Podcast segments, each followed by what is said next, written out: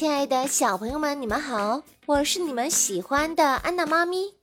今天要为你讲的故事叫做《捡到的玩具》。这个故事由汉明觉教育研究院主绘，哈尔滨工业大学出版社出版。幼儿园组织小朋友们去野外观察昆虫，航航在地上捡到一只玩具恐龙，他把恐龙装进了自己的小背包。到了午餐的时间，航航发现自己的水壶不见了。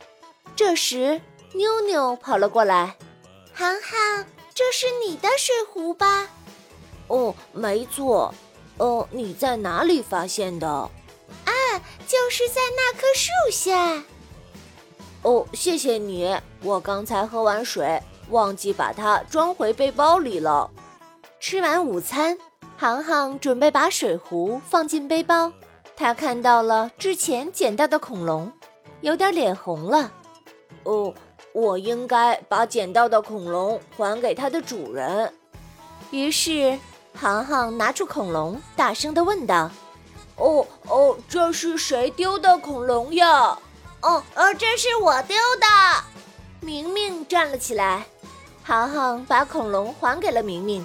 明明非常高兴，航航有点不好意思了。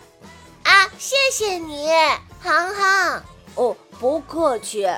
你看，小朋友们都能够把自己捡到的东西还给它的主人，大家多开心呐！好啦，小朋友们，今天的故事就为你讲到这儿。我是你们喜欢的安娜妈咪，咱们下次再见吧。